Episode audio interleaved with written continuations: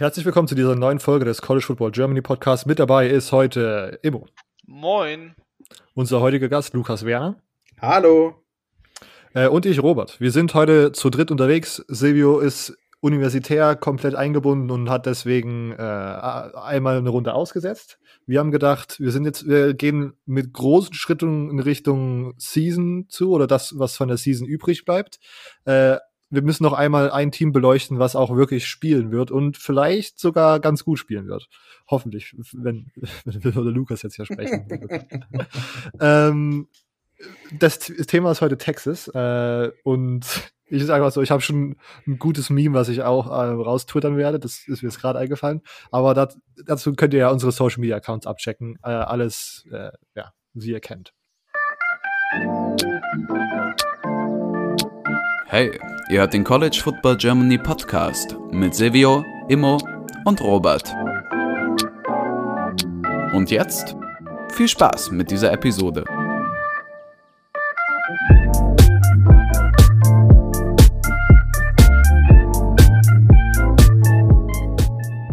Gut, bevor wir mit dem Texas-Thema anfangen, Lukas, stell dich einmal ganz kurz vor. Wie bist du zum Football gekommen? Wie bist du zum College Football gekommen? Wie bist du zu Texas gekommen? Einmal den Rundumschlag, bitte. Einmal den Rundumschlag. Also, mein Name ist Lukas Werner. Ähm, ich komme aus der Nähe von Bamberg. Und zum Football bin ich gekommen dank Super Bowl 48, Seahawks gegen, die, gegen Denver. Das war das erste Spiel, das ich jemals äh, ja, im TV angeschaut habe. Dann NFC Championship Game 2014, ein Jahr später Seahawks gegen Packers. Dieses legendäre Spiel mit vier Russell Wilson Interceptions. Alle vier, als er auf äh, den, einen Receiver geworfen hat. Äh, jetzt komme ich auf nicht auf den Namen. Mein Gott, extra vorbereitet. Äh, dann, ja, ja, drauf, dann ran NFL und dann auch selber das Spiel angefangen bei uns in Bamberg. Und eben deshalb auch ein Seahawks-Fan geblieben. Und dann beschäftigt man sich mit dem Team. Dann war für mich relativ schnell klar, dass Earl Thomas mein Lieblingsspieler ist. Und dann eben Earl Thomas seine Karriere äh, näher betrachtet, da über Texas gestolpert.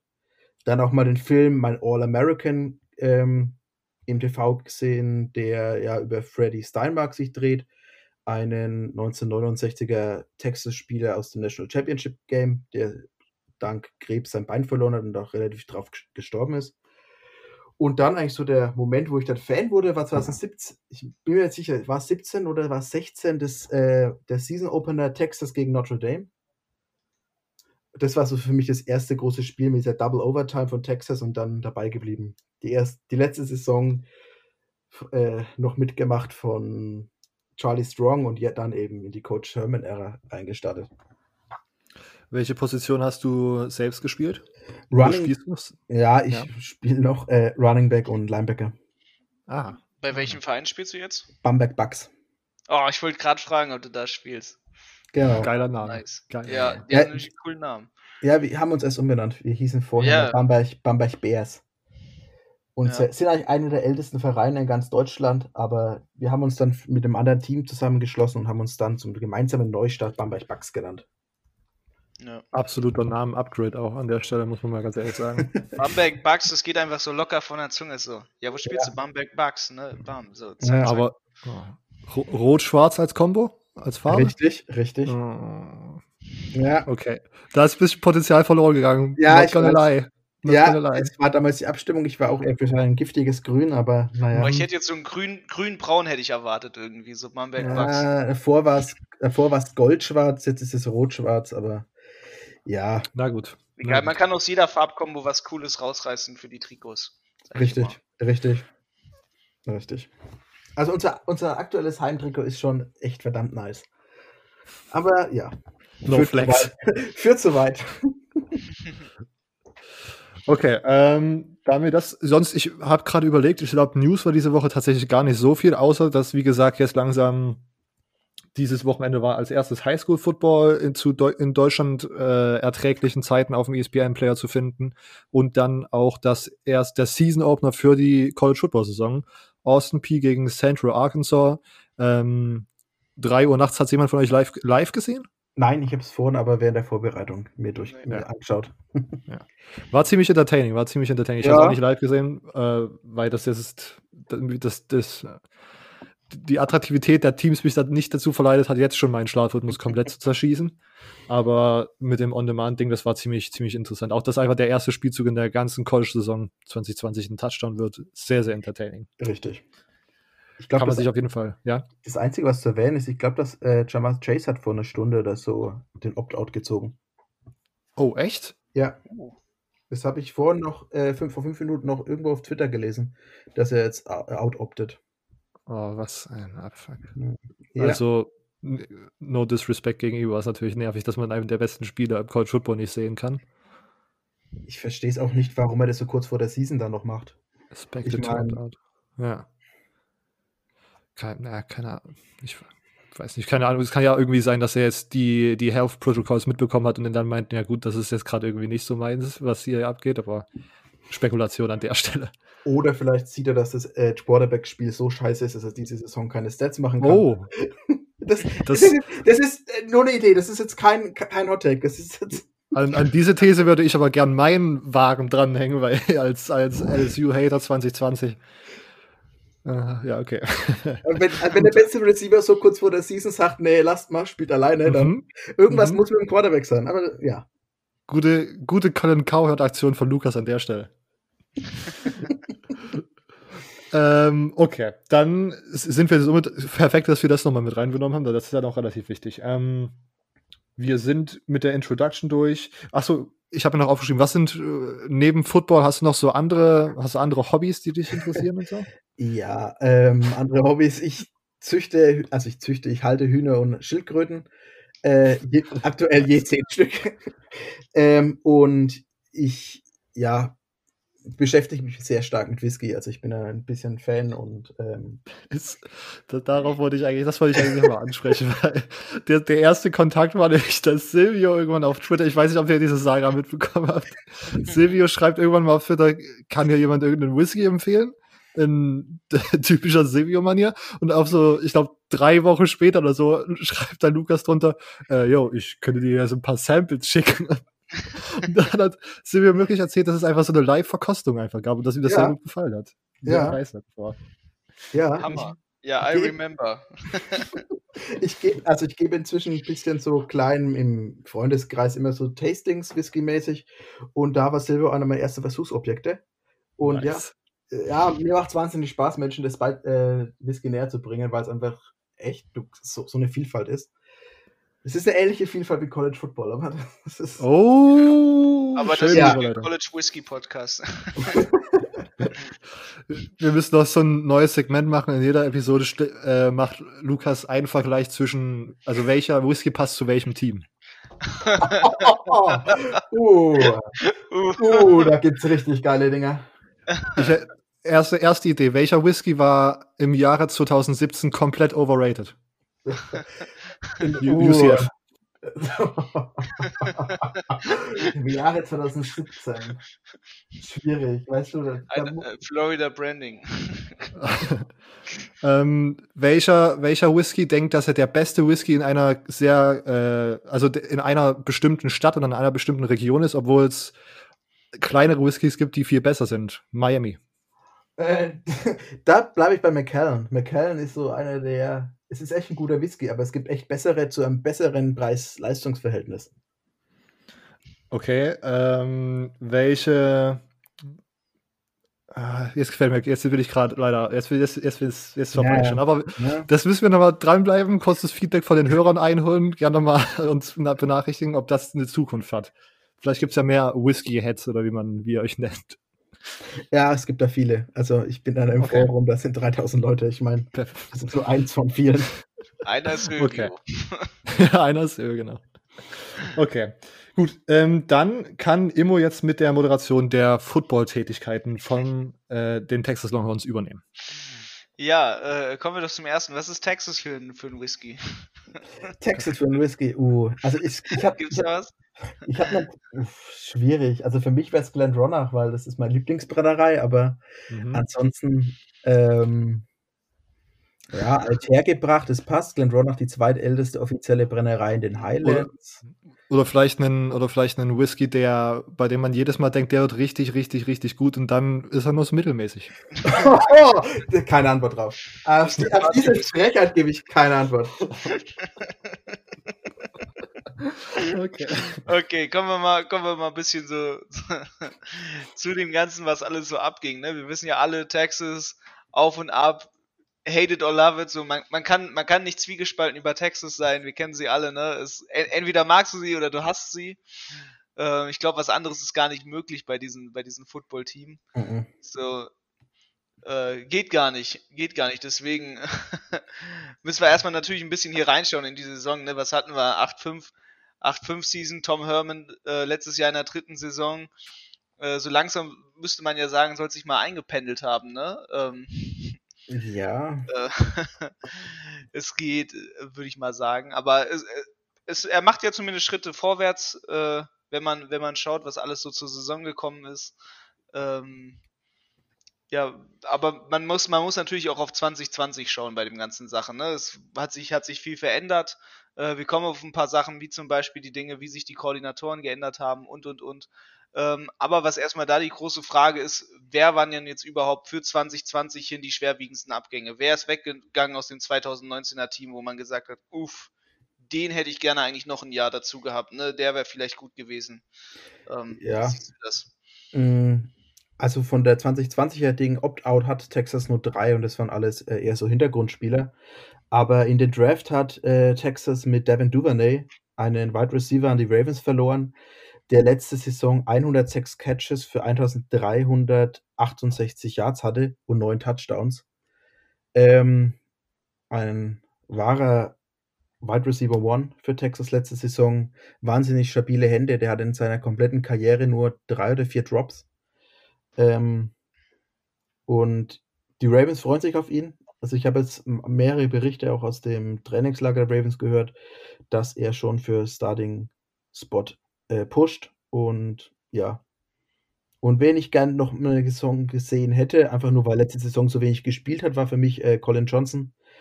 6-6 Wide Receiver, der zu den Jaguars ist in der fünften Runde und eben letzte Saison leider nur sieben Spiele spielen konnte aufgrund von Verletzungen. Und ich stelle die These auf, dass mit einem gesunden Colin Johnson ein oder zwei Spiele mehr gewonnen wo worden wären. Ui, Dasselbe geht auch für unser Fantasy-Team übrigens in der Podcast-Liga. mit dem gesunden Colin Johnson wären da ein oder zwei Spiele eindeutig gewonnen gewesen. Ja. Man steht mit der Meinung nicht, nicht alleine. Ja.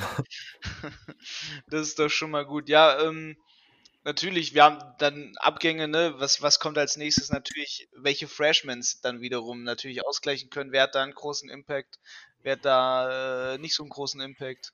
Also den größten Impact glaube ich, ähm, wird Bijan Robinson haben, der Nummer 1 Running Back der 2020er Season. Five-Star aus Arizona, der Zahlen abgeliefert in seiner Saison, die über 2000 Yards bei nur 105, 106 äh, Touches, also über 20 Yards pro Carry. Ähm, der war meistens schon zur Halbzeit ausgewechselt, wenn das Team dann 40-0 vorne war. Ähm, und auf den freue ich mich eben wahnsinnig, wahnsinnig athletischer Typ. Ich weiß, dass Peter und die Oklahoma Sooners jetzt schon Angstschweiß auf der Stirn haben, aber. äh, und natürlich auch ähm, Alfred Collins, ein Five-Star bei 24-7, ein Four-Star im Composite, ähm, Strongside Defensive End, die Nummer 2 Strongside Defensive End in äh, der Liga, äh, in der Liga, in der Recruiting Class, der mit 6'5, 305 äh, wirklich wahnsinnige Werte hat. Also der, der Junge ist Wahnsinn. Also der geht durch Leute durch. Schön zuzuschauen auf, auf Tape von der Highschool. Bijan Robinson ist ja auch wichtig, weil letztes Jahr doch, ich glaube mich so erinnern, dass da bei der Running Base Position, als dann Keontae Ingram ausgefallen ist, da ist dann relativ dünn wurde schnell, oder? Es war doch dann irgendwie so, dass ja. irgendein dritter Quarterback schnell rüber geswitcht wurde und so. Ja, es war allgemein sehr dünn auf der Quarterback-Position. Man hat äh, Running Back Position. Man hat eigentlich ähm, einen Running Back gesigned mit Darian Brown, der schon vor der Saison einen Schlaganfall hatte und ähm, frühestens nächstes Jahr wieder Football spielen darf. Also er ist zwar wieder gesund, er ist auch, auch on Campus und trainiert mit, aber er darf erst wieder nächstes Jahr mitspielen. Gesundheitsmäßig.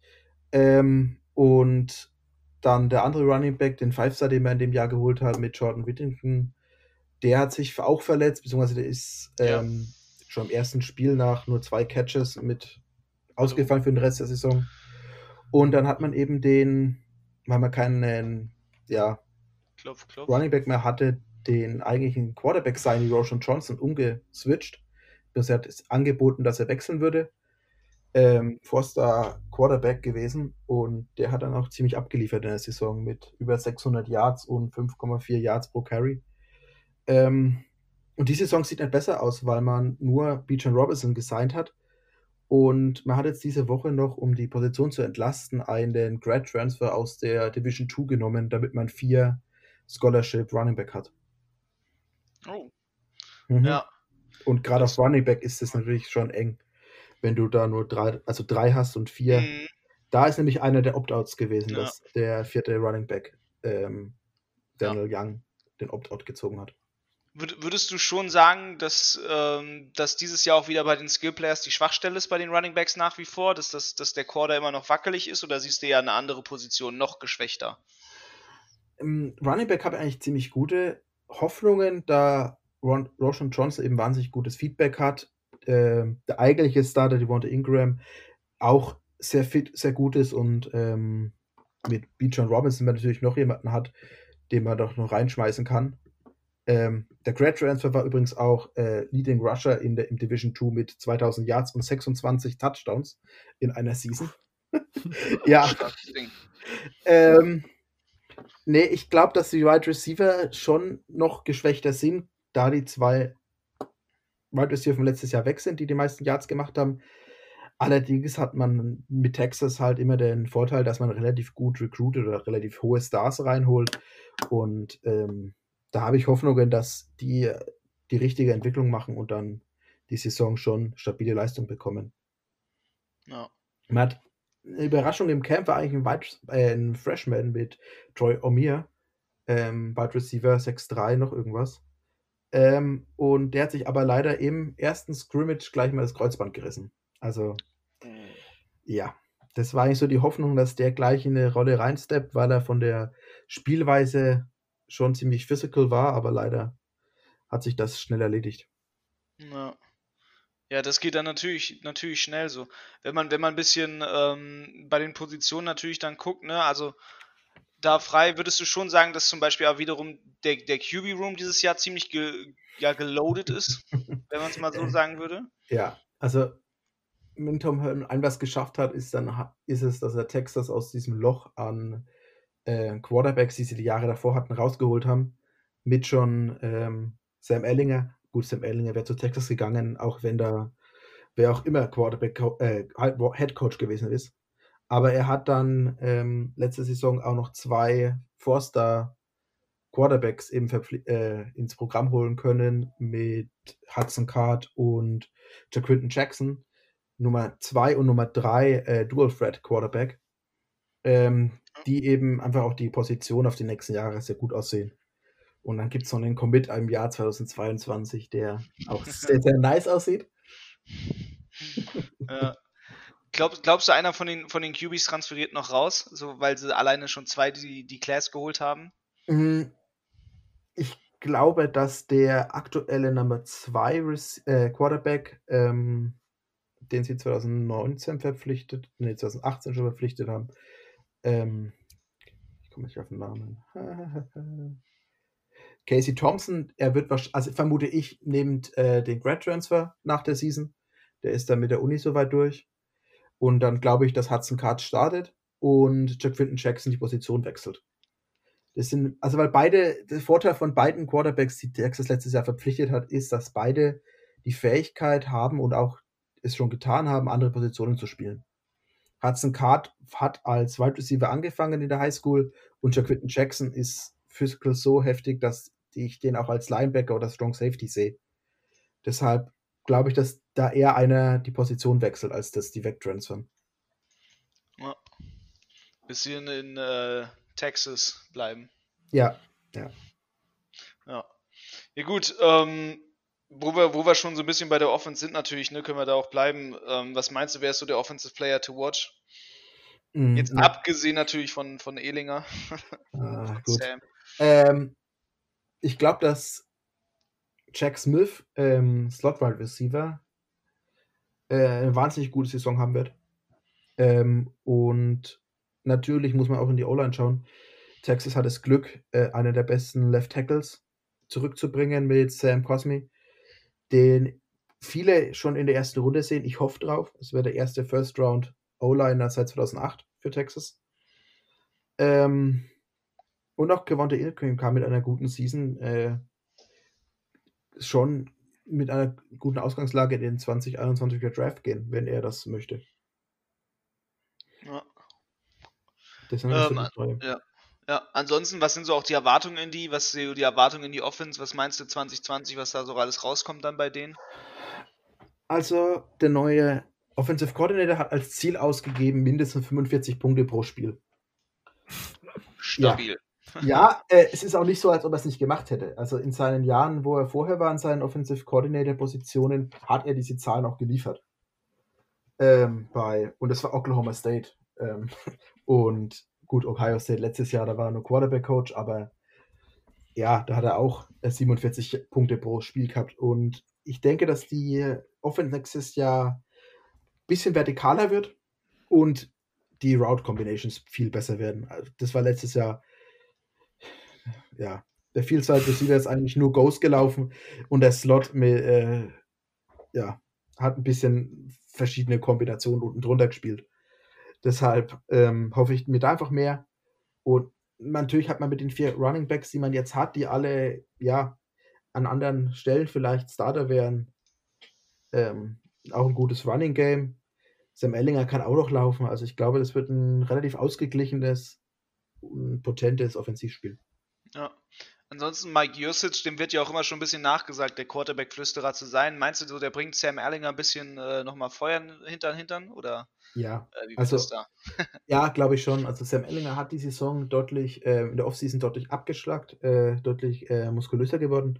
Und ich glaube auch deshalb, dass er mehr, äh, mehr aufs Passing Game geht wird als aufs Running Game, wie die letzte Saison, wo sobald die Pocket gebrochen ist, er sofort angefangen hat zu, äh, zu rennen.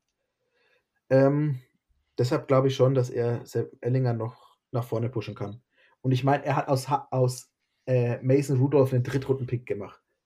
Und äh, da, da, geht aus Sam, Sam Ellinger mindestens dasselbe, wenn nicht mehr. Also. Ja. Schon, schon ein Flüsterer, ja, und aus, aus Justin Fields, äh, ja. wenn man die das eine Jahr mitzählen kann. Ja, klar. Ja, er war, er war sein Coach letztes Jahr, also das ja. glaub, muss man schon mit reinnehmen. Ja, auf jeden Fall.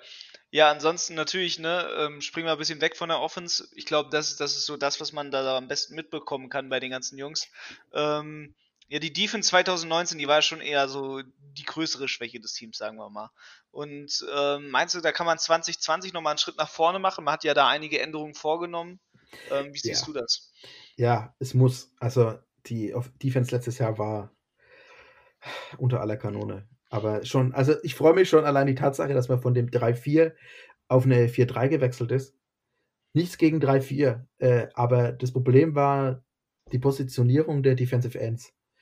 Die haben in der 4-Eye gespielt, das heißt, die haben den, den D-End jedes Mal auf die Inside-Shoulder vom Tackle gestellt. Ja. Und so hast du halt, die, die, die Ends sind nur in Double Teams gerannt. Äh, wenn du. Also, viel zu, ja. viel zu wenig drauf gesetzt. Ich, ich, ich verstehe dein Leiden als, als Defensive ja. Ne, du steckst den bulligen D-End rein und dann versuchst du da mit einem D-Tackle oder Nose-Tackle irgendwie das Gap aufzumachen und irgendwie auf den zu pokern. Und das, das checkt eine gute O-Line ganz schnell, vor allem halt die College O-Lines von heute. Ja. Da musst du eher halt ein Blitzing-Package dann spielen mit dem, mit dem ganzen System. Richtig. Ja, es war noch kaum sechs letzte Saison. Also das ist, ja. ich, äh, und man hat dieses Jahr so eine tiefe D-Line. Ich hoffe einfach, dass sie es richtig nutzen äh, weil Pass Rush ist key und ja. da hoffe ich auch, dass viel kommt. Also ich meine, sie haben die D-Line ist wahnsinnig tief, die Secondary ist krass tief. Man hat im Jahr 2018 den Nummer 1, den Nummer 3 und den Nummer 6 Safety gesigned. Okay, die Nummer 6 Safety ist jetzt Weakside Linebacker, aber die anderen zwei spielen noch Safety. Und man hat den Nummer 6, Nummer 10 und Nummer 15 Cornerback verpflichtet. Ähm, Also ich hoffe, gerade von dieser 2018er Recruiting Class, was die Secondary angeht, mir so viel, dass die dieses Jahr den Laden da hinten zumachen, da vorne einen guten Pass Rush und dann ist auch egal, dass die Linebacker etwas unterbesetzt sind. Ja. Wen würdest du namentlich da schon nennen? So, wer, wer wird in der Defense das meiste Aufsehen erregen? Joseph Osai. Joseph äh, Osai, ja. Ähm, Jack Linebacker, also die End, Standing the End, ähm, der einfach, er hat letzte Saison ein Spiel machen dürfen, wo er nur gerusht ist. Das war der Alamo gegen Utah und er hatte sechs Tackles for Loss und drei Sacks. Wenn er das nur halbwegs über die Saison bringt, stabil jede Woche das abzuliefern, äh, wäre ich sehr zufrieden. Und ja. das ist auch von den physikalischen Voraussetzungen, die der hat, ist es auch realistisch, dass er seinen Sack pro Spiel machen kann. Und der ist für mich so eigentlich das Herzstück in dem Team.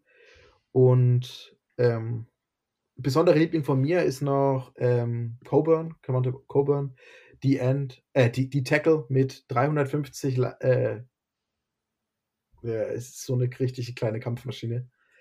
Der pusht die Pocket da drin, der macht, ja, das macht richtig Spaß und ist dabei beweglich wie eine Ballerina. Hammer, Hammer. Meinst du so, ähm, wie sind die so im nationalen Vergleich? Wie sind die in der Big 12? Fangen wir mal mit der Big 12 an. Was, was meinst du da, wie die so im, im Vergleich sind von der Big 12? Sie müssen eigentlich von dem Talent, was Texas hat, dieses Jahr schaffen, die Nummer 1 bis Nummer 3 Defense in der Big 12 zu stellen. Texas ja. hat so, so, solche Talente rekrutiert, rekru äh, reingeholt, dass es einfach nötig ist und auch die Leute dafür da sind, dass es so funktionieren kann.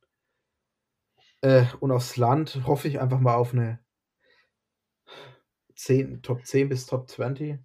Würdest du schon sagen, so, so Big, Big 12 endlich Defense wieder, oder? Ja, nicht endlich Defense wieder. Die Big 12 ist halt dafür jetzt zu gute Offense-Spieler. Aber ähm, ja, es ist, es ist so. Die ganzen scheiß Air Raids ähm, machen halt viel Yards. Deshalb hoffe ich einfach, dass es wirklich eine, ja, es wird Yards pro Spiel nicht das Beste sein, aber es müssen halt wenig Punkte pro Spiel sein, die sie zulassen. Ja.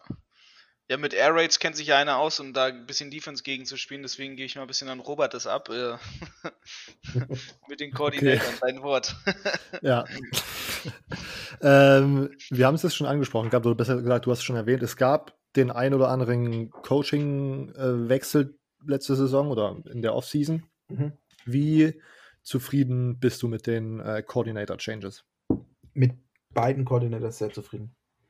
Ich denke, man hat im, als Offensive Coordinator mit Mike Jurcic einfach die perfekte Möglichkeit gefunden, da er auch jemand ist, der dafür bekannt ist, dass er nicht hergeht und ein komplett neues Schema reinbringt. Also äh, Texas spielt ja eine, eine Power Spread, ähm, sondern er ist jemand, der das aktuelle Schema anschaut und eben verbessert und ja, Deshalb glaube ich, dass das die perfekte Lösung war, die auf dem Markt existiert hat. Ich meine, es wurde ja an Graham Harrell von USC gehandelt, aber er hat ein komplett neues Schema reingebracht und ich glaube, das funktioniert auch nicht, wenn du einen Offensive äh, Head Coach hast wie Tom Herman, dass du da ein anderes Schema mit, rein, mit reinbringst. Deshalb glaube ich, dass es schon die perfekte Lösung war. Und er hat ja ge gezeigt, dass er in der Big 12 stabile Offense auf den Weg bringt mit, mit Oklahoma State. Da war 2013 bis 2018 ähm, Offensive Coordinator und hat ja 2017 die Nummer 4 Offense, 2018 die Nummer 13 Offense. Ähm, ja, ich glaube, das war schon, ist schon die nahezu perfekte Lösung von dem, was auf dem Markt war. Mhm. Ähm, jetzt nochmal, wenn wir uns nochmal Texas Big Picture anschauen. Ähm, ich glaube, wir machen uns im Podcast ja keine Ahnung, ob das lustig drüber machen ist oder ob wir das, keine, keine Ahnung, was, wie wir das bewerten sollen, diese Statements, die wir ab und zu mal raushauen über Texas. Mm, mir ist übrigens auch aufgefallen, Immo, dass äh, Lukas eigentlich ganz gut Glück gehabt hat, weil alle sozusagen Texas-Sympathisanten dieses Podcasts sind anwesend. ja.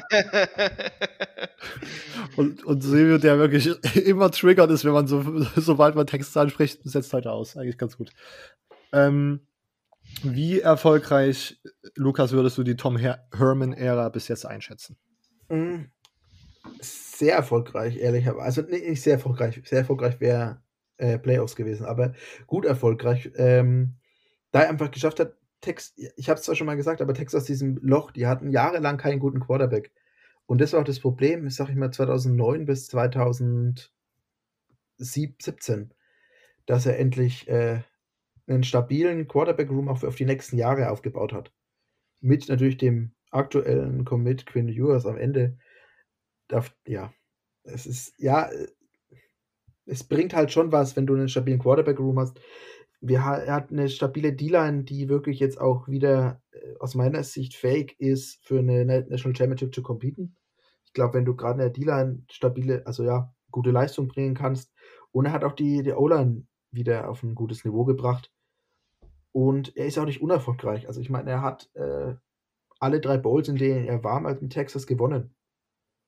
Er hat nur einen Fehler gemacht aus meiner Sicht und das ist, er hätte schon nach der 10-3-Saison, ich weiß, es ist unorthodox, aber beide Coordinator entlassen müssen. Die damaligen. Also äh, Tim Beck hat schon die 2018er Saison nicht mehr äh, die Play Calls gemacht. Zum Ende der Saison hin. Also war schon da klar, dass er hätte gehen sollen, wenn er nicht mehr mehr die Play Calls äh, macht. Warum braucht man ihn dann noch als Offensive Coordinator? Und eben auch ähm, der Defensive Coordinator hat schon 2018 abgebaut ähm, und hätte schon eigentlich die Saison nicht mehr machen dürfen, aus meiner Sicht. Und er hat ja mit Chris Ash auch jetzt einen sehr erfahrenen, sehr guten äh, DC an Land geholt. Ja. Ähm, und jetzt nochmal kurze, kurze Prediction Time, bevor wir nachher zu unserer ähm, akkuratesten Prediction in unserer ganzen äh, ja, Podcast-Karriere mal wieder kommen, in der wir drei Monate bevor das Spiel stattfindet, versuchen, das genaue Ergebnis des Rivalry Games des äh, besprochenen Teams zu schätzen. Ähm, wo siehst du für 2020 Floor und Ceiling? Also Floor sehe ich, ich musste die Zahlen anpassen, das ist mir erst zu spät aufgefallen, äh, bei 6-4 oder 7-3. Also ich glaube schon, es wird eine positive Saison, aber ähm, das ist so der Floor für mich, dass sie 6-4, 7-3 Saison mit Bowl vielleicht 7-4, 8-3. Ähm, und Ceiling ist für mich auf jeden Fall die Big Championship, äh, Big 12 Championship. Wenn es gut läuft, die Playoffs, wobei Playoffs müssten, wenn du Big 12 holst, halt ziemlich sicher sein. Weil ja. spielen ja nur drei Konferenzen. Genau. ähm, und Playoffs weiß man nicht. Ich meine, Herman hat 2000, was war das, 15 mit Ohio State ähm, als Fourth Seed und einem Third String Quarterback die Nationalmeisterschaft geholt. Also hatte dazu auch damals Chris Ash als Defensive Coordinator. Also wer weiß, vielleicht passiert's. Äh, Hoffnung ist da.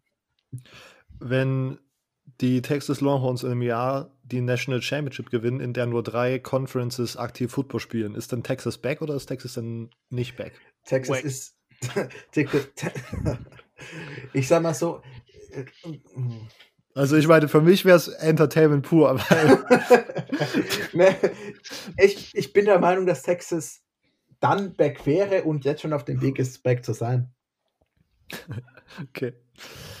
Ist ja. Also ich bin wirklich sehr, sehr gespannt. Ich weiß nicht, ich kann mich.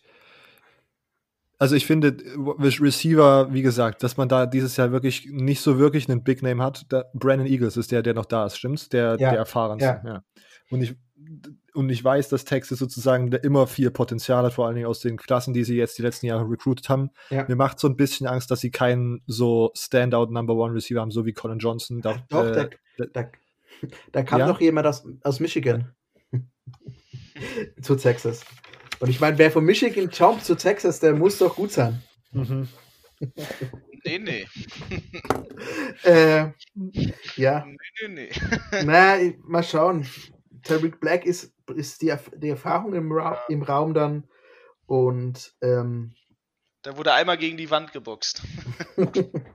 ja, ich, ja, mal schauen, wie es passiert. Und, also Jack und, Smith halte ich viel davon. Und auch äh, Jordan Whittington, der jetzt die Saison Wide Receiver spielt, glaube ich, wenn er gesund bleibt, hat ein hohes, hohes, hohes Ceiling. Ja, und am, am, Ende, ich, ja, da müsste man vielleicht mal wieder irg sich irgendeinen Statistik-Guy äh, irgendwie besorgen, der einem das mal vorrechnet mit irgendwelchen äh, Cases, die schon davor passiert sind, so. Mhm. Weil ich kann mir auch vorstellen, dass ein Senior Quarterback und eine gute O-Line sozusagen ja. einen nicht vorhandenen Number One Receiver dann einfach relativ gut ausgleichen können. Ja, glaube ich auch. Und ich, Texas bringt die Saison so viel Erfahrung zurück im Vergleich zur Saison davor. Ähm, allein, ja, sie sind Nummer 21, was die Returning Production angeht, dieses Jahr. Nachdem er im Jahr vorher 121 von 130 war. Mhm. Ähm, deshalb glaube ich schon, dass da was geht. Wie, wie ist dein, was ist dein Gefühl dafür, dass das LSU-Game ausfällt? Glücklich oder? Nee, unglücklich. Schade. Absolut okay. unglücklich. Weil okay. ähm, das wäre gerade so das, die, das Spiel gewesen, wo man auch zeigen kann. Gleichzeitig hat LSU bei uns gewonnen, dieses Jahr vermögen wir LSU bei ihnen. Ja. Ähm, ja. Und auch von der Stimmung her, ich glaube, das sind, glaube ich, zwei der besten ähm, ja, Fan. Ja. Fans. Äh, Spiel-Environments, die man so haben kann. Ja, ja denke schon. Ja. ja, gut. Es wird, wird spannend zu sehen sein. Und ich muss ganz ehrlich sagen, äh, wie du vorhin rausgerudert bist aus dieser Big 12 Defense-Situation, also als Texas-Fan würde ich mich schon fragen, was los, wenn sie nicht die Nummer 1 Defense in der Big 12 sind. Nach dem, was man da die letzten drei Jahre recruited hat, würde ich sagen, hat man mit Abstand das beste Potenzial in der Defense. Ja, und das beste Potenzial hat man auf jeden Fall. Oder also das, das nicht das beste Potenzial, sondern einfach die besten Re Recruits und die beste Ausgangsbasis. Und da müsste man ja, sage ich mal, irgendwann Ergebnisse sehen, die einem da. Ja, ja, und man hat jetzt auch, glaube ich, genug, also die Coaches dafür da, die besser sind zum Entwickeln. Ja. Und die nicht nur. Das, um, genau, wollte ich nämlich auch mal sagen. Ich bin mit den Coordinators, äh, wäre ich auch sehr zufrieden als Texas-Fan ähm, und kann mir da sehr gut vorstellen, dass das, dass das ganz gut wird. Ähm, okay, dann, wie gesagt, wir tippen ja immer in diesen Folgen, liebe Zuhörer, ihr kennt das ja, weil ihr natürlich jede Folge bisher gehört habt, äh, die, die Spiele, die, die Rivalry Games des Teams, das wir gerade besprochen haben. Also heute Texas, Oklahoma, den Red River Showdown tippen wir. Wir machen das aber erst nach unserem Segment, äh, Segment Mount Rushmore. Okay, Mount Rushmore, wie immer auch hier. Wir haben ein Thema und geben dazu unsere Top 4 Picks ab. Ähm, im Snake Draft Style, so dass nichts doppelt genannt werden kann. Das haben wir nach der Eis-Situation eingeführt, weil äh, Stracciatella, glaube ich, in Unanimous Mode in, des, in, in dem Mount Rushmore von jedem war und dann sich so wenig Sachen unterschieden haben, dass äh, die Grafik nervig war. nervig anzuschauen. Ich kann, ich, ich kann nur sagen, in meiner wäre es nicht gewesen. Oh, okay, sehr ja. gut. Emo macht nämlich heute auch sein Debüt hier. Direkt mit dem Hotel out of the gate.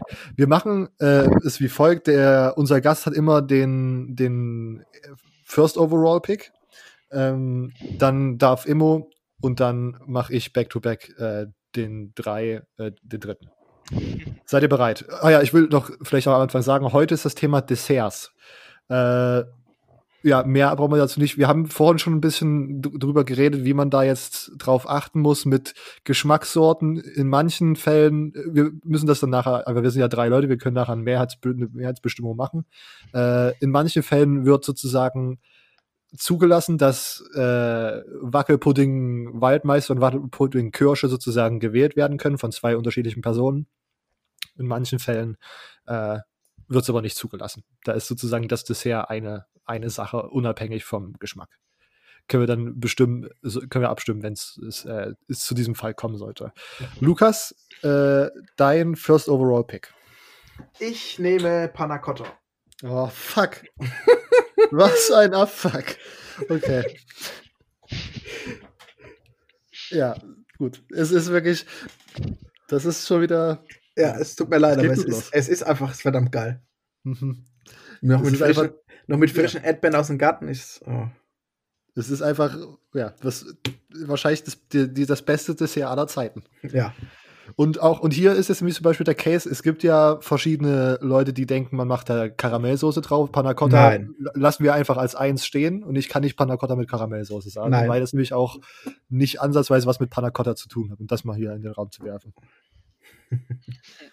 Okay, äh, natürlich geht es perfekt los. Äh, Emo darf mit Pick Nummer 2.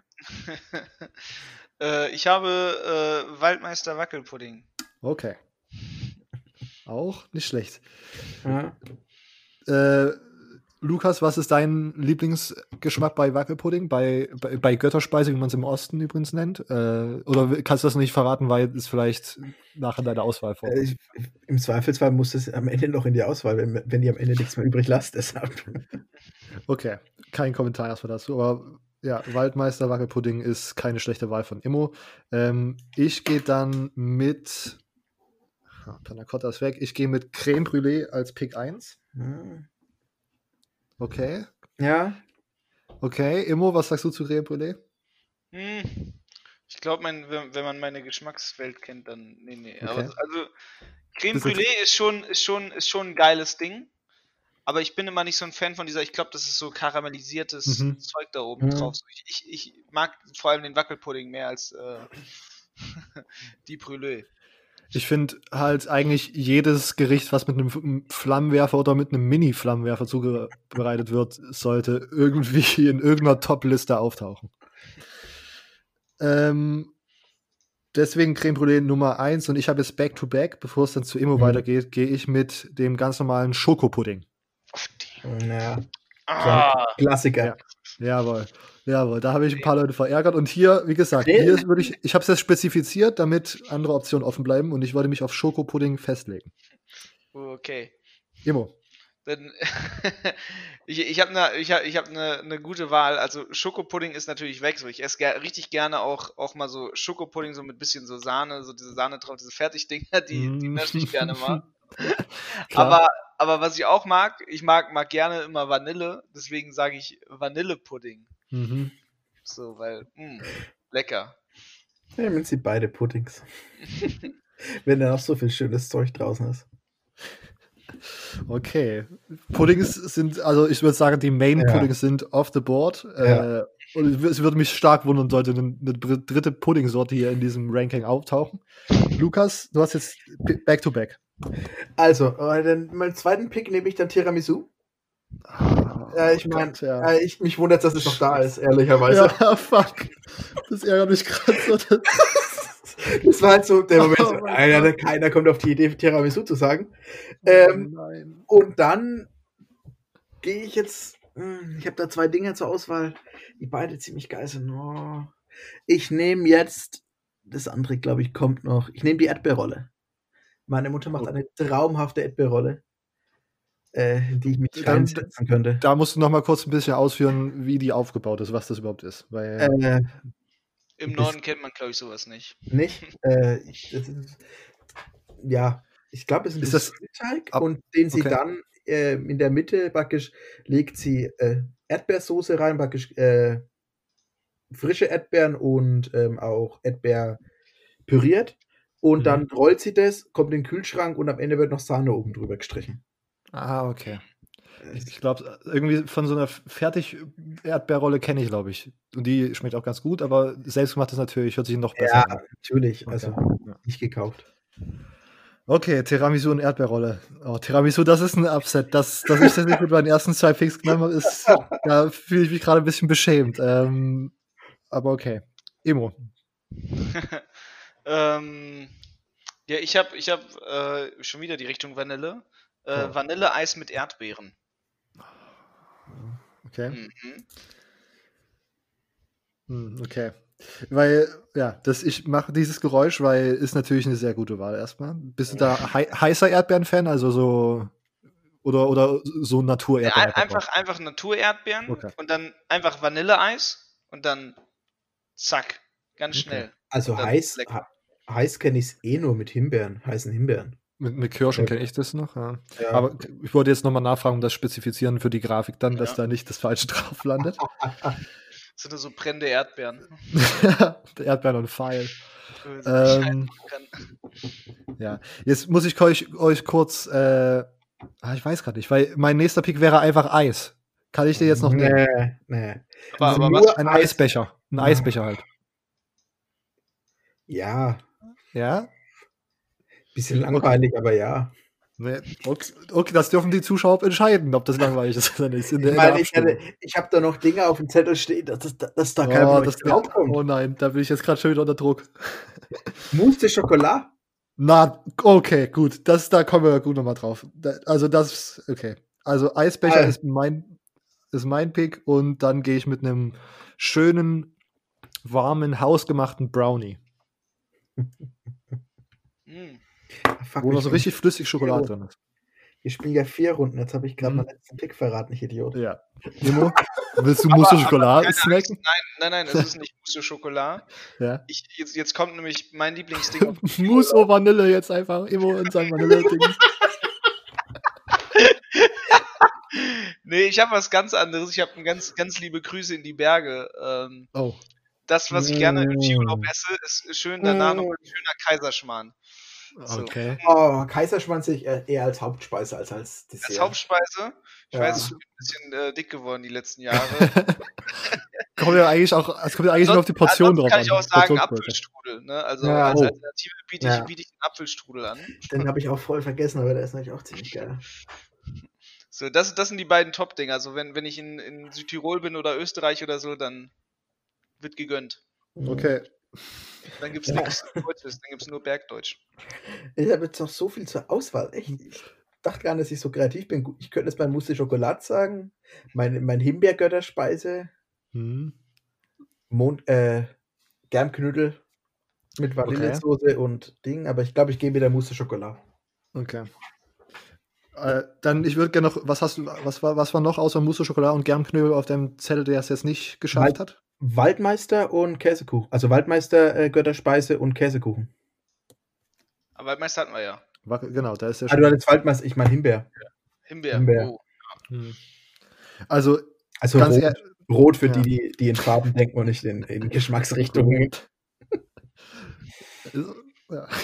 Ich muss ganz ehrlich sagen, Mousse Schokolade ich habe es mir extra aufgeschrieben, dass ich da mal drüber ranten wollte, weil das ist wirklich das most overrated äh, ja, Dessert aller Zeiten gefühlt. Echt? Warum? Ne, weil wir, immer wenn ich Mousse Schokolade bekomme, ist das dann einfach so eine man, man nimmt davon so einen, von so einen Löffel und dann denkt man so, das ist jetzt gerade nichts Halbes und nichts Ganzes. Ich habe hier gerade 50% Luft in meinem Mund. Und die andere ist auch noch bittere Schokoladencreme. Warum denn bitter? Warum will man dann jetzt auf einmal so ich will doch gerade was Süßes essen, dann gibst du mir einfach so, ein, so eine äh, halb 50 Prozent äh, bittere Schokolade, 50 Prozent Luft. Okay. Also ich, ich finde es geil und vor allem noch geil, wenn noch so, so, so Kakaostücke drin sind. So, also ja, so, dann ist, oh, das, dann ist, ist das, äh, das genau. ist schon so ein ja, okay. nicht aufgelöstes Kakaopulver da drin ist dann schon immer geil. Immo, hast du noch was, was, was, was, was es bei dir nicht ganz geschafft hat? Oder was du über overrated findest? Mm, uh, was was finde ich überrated? Nee, ich habe was, was, was ich nicht geschafft habe. Ähm, das ist aus Thailand, das ist äh, gebackene, also eingebackene Banane so in so einem Teigmantel. Oh, hm. okay. Das ist, und dann machen sie da so Honig drüber, das ist ein bisschen, ein bisschen krass, aber irgendwie finde ich das immer ein bisschen zu krass. Zu okay. süß dann einfach? Ja, aber, aber wenn es angeboten wird, sage ich nicht nein, sagen wir es mal so. da kenne ich den passenden Whisky dazu, der riecht und schmeckt wie gebackene Banane. Crazy. Das, das wäre ein äh. Thema für den, für den Onkel meiner, meiner Freundin in Thailand, der trinkt auch immer Whisky. you got some uh, from Germany? Bring it. nice. Ähm, was ich noch als eine kleine Empfehlung, ich weiß nicht, wie ihr mit griechischer Kü Küche umgehen könnt oder wie ihr da drin seid. Tzatziki.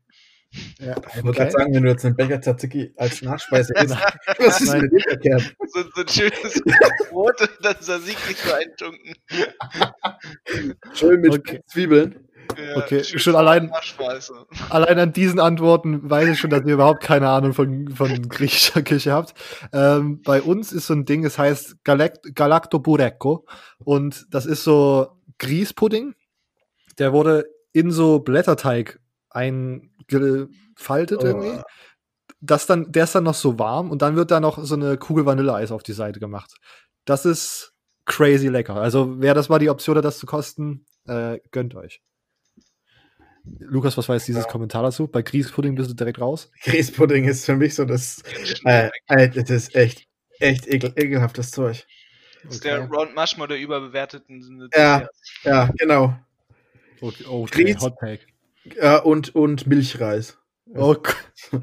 ja. Einfach alle, einfach die komplette Kindheit schämen.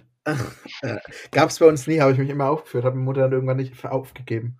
Aber Milchreis als Dessert? Nee, Oder- Ja, das- auch nicht als Dessert, aber so als Speisen, die einfach Ja. echt nicht sein müssen. Ich hatte das immer, Milchreis muss nicht sein. me- meine Family kommt ja aus Ostfriesland und dann gibt's da halt so diesen Eierkuchen, diesen Pannekuchen, wie sie es immer nennen, und Pfannkuchen. Und dann, dann haben sie mich immer manchmal nicht verstanden, wenn ich meinte, ich will Pfannkuchen, dann meinte ich eigentlich Pannekuchen, also diesen ostfriesischen Pfannkuchen. Da habe ich immer meine miesen Rants gehabt. Ey, bei Eier, also wie, wie nennt ihr das jetzt in eurer normalen Sprache? Was ist der Eierkuchen? Ist das Pfannkuchen bei euch? Also bei den Friesen ist das Pannekuchen. Okay. Und wie sagst du Das das ist jetzt bei meinen in, in, in äh, Norddeich, weiß ich nicht. so, aber sonst, keine Ahnung, Eierkuchen oder so, ich weiß gar nicht, wie das richtig heißt. Also ich nenne es halt auch Eierkuchen. Lukas? Im Süden? Ja, schon Pfannkuchen. Also ich Okay. weiß nicht genau, von was ihr redet, das ist mein Problem. Also es gibt, es gibt diesen, der, der so hoch, Bei uns- stockt, so, so richtig hoch geht und es gibt halt den Pfannkuchen, der ist halt einfach flach. Ja, nee, ich- bei uns der, der flache ist Pfannkuchen. Ja. Ja. Allerdings gibt es bei uns auch für Kartoffelpuffer, nennt man auch manchmal Pfannkuchen, deshalb.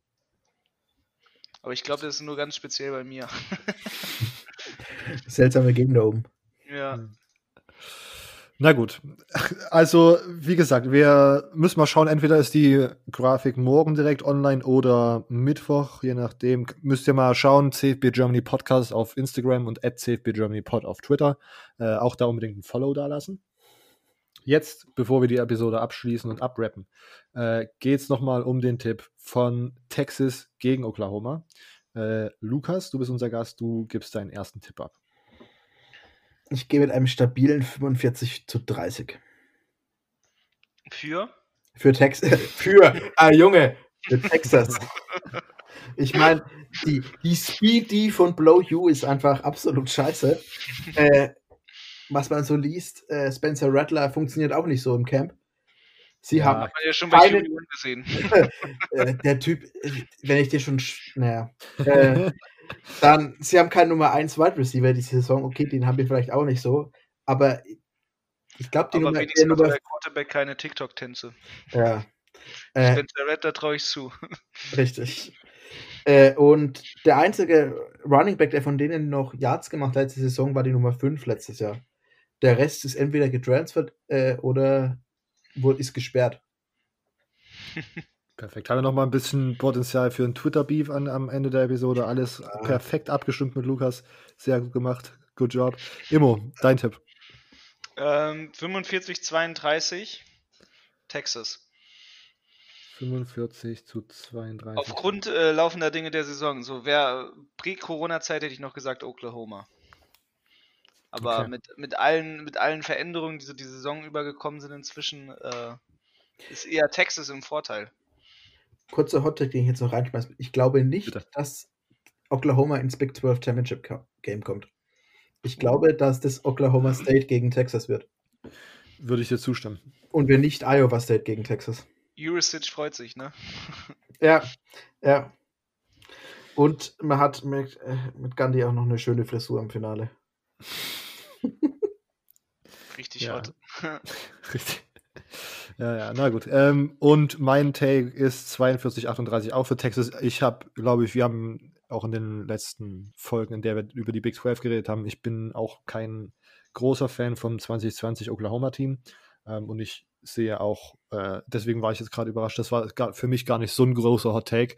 Ich glaube auch, dass Texas und Oklahoma State dieses Jahr die besten Teams sein sollten, zumindest für mich auf dem Papier.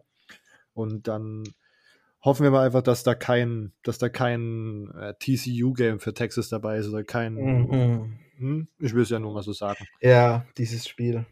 Ja. Das, also ich weiß nicht, was Sam da gespielt hat. Ich bin immer noch abgefuckt, dass ich auf diese Quote, wo das es war so, sehen wir und ich so, entweder in der Episode oder einfach danach sehen wir, es ist gerade ein Ein-Punkte-Spread beim Sportwetten da und denkst so, was ist denn hier los, Alter? Das ist ja geschenktes Geld. Und zack, war irgendwas, wussten natürlich die Wettanbieter wieder direkt mehr, dass 5 Texas Euro irgendwie- weg. Ja, naja. Bin immer noch pisst auf diese. Das Da war gibt's das. aber, aber jetzt gibt es ein Battle der Running Backs. Oh ja, ja.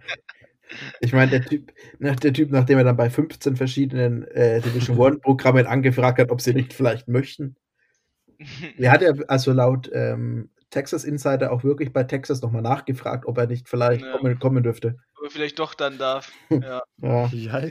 Aber, aber sie wollten ihn ja nicht von Anfang an, ne? Also sie wollten ihn ja sowieso nicht, glaube ich, war das. Ähm, am Anfang war es noch ähnliche Situation wie diesmal, dass man beide mit beiden Top Running Back äh, gute Beziehungen hatte. Ja.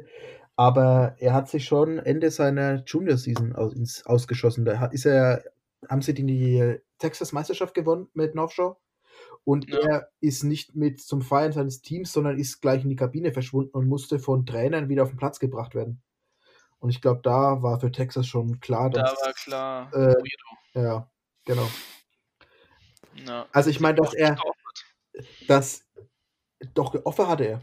Hatten sie? Hat, hatten sie, aber das hatten sie schon ja. äh, sehr früh ausgegeben. Aber früh, früh wahrscheinlich auch gepult wieder. Ja, früh gepult. Er hat er auch dann alle Texas-Programme, irgendwann seiner Top 5 oder so, auch AM, gegen die ja. ich heute noch gar nichts Böses gesagt habe. AM hat nie die Nationalmeisterschaft gewonnen, nur so nebenher.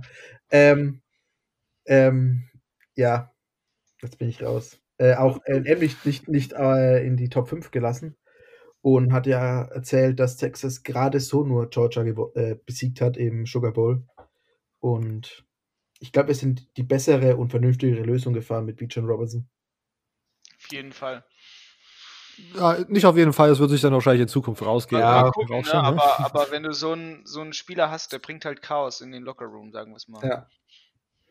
Ich frage mich auch, warum die in TCU haben sie ja ein paar solche Spieler, die sie aber diesen geholt. Die TCU, die, die versuchen halt gerade auf Krampf hochzukommen. So, sorry, Alex. Mhm. Äh. ja versteht auch in Texas wenige Highschool-Coaches, habe ich gelesen, warum man einen deutschen, also ich mag ihn und warum man einen deutschen Quarterback äh, nach, Texas, nach Texas holt, während äh, Texas in dem Jahr, glaube ich, 15 Division One Quarterbacks auf dem Markt hat. Von der Highschool her. Ja, gut. Ja, das schon, äh, ja, ja.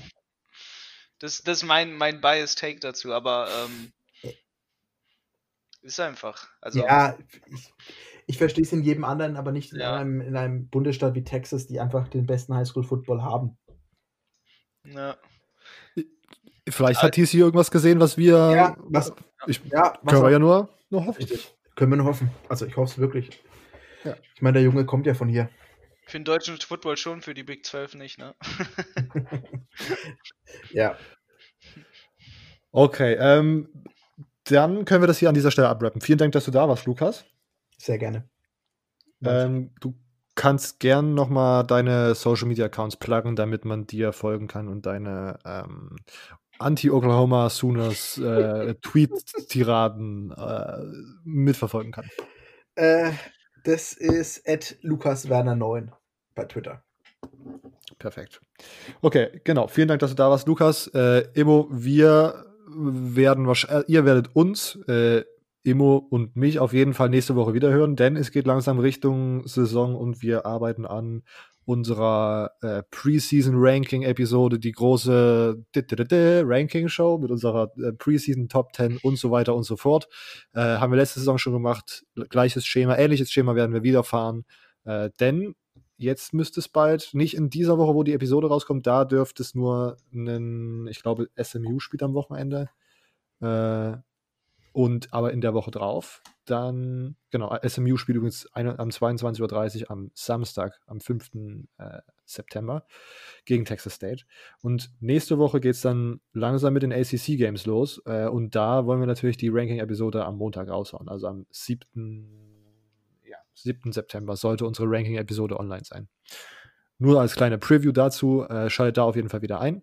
Sonst lasst gerne ein Follow da auf, äh, bei, auf Twitter at CFBGermanyPod oder auf Instagram CFB Podcast. Lasst uns auch gerne iTunes-Rezensionen da. Wenn ihr mehr dazu wissen wollt, wie ihr uns noch unterstützen könnt, außer iTunes-Rezensionen, könnt ihr auf unserer Website vorbeischauen. Äh, cfbgermanypodcast.home.blog ist auch auf diesen ganzen Social Media Accounts verlinkt, falls ihr da äh, keine Lust habt, diese sperrige URL einzutippen. Ähm, und sonst vielen Dank, dass ihr zugehört habt. Ihr hört uns nächste Woche wieder. Bis dahin. Ciao.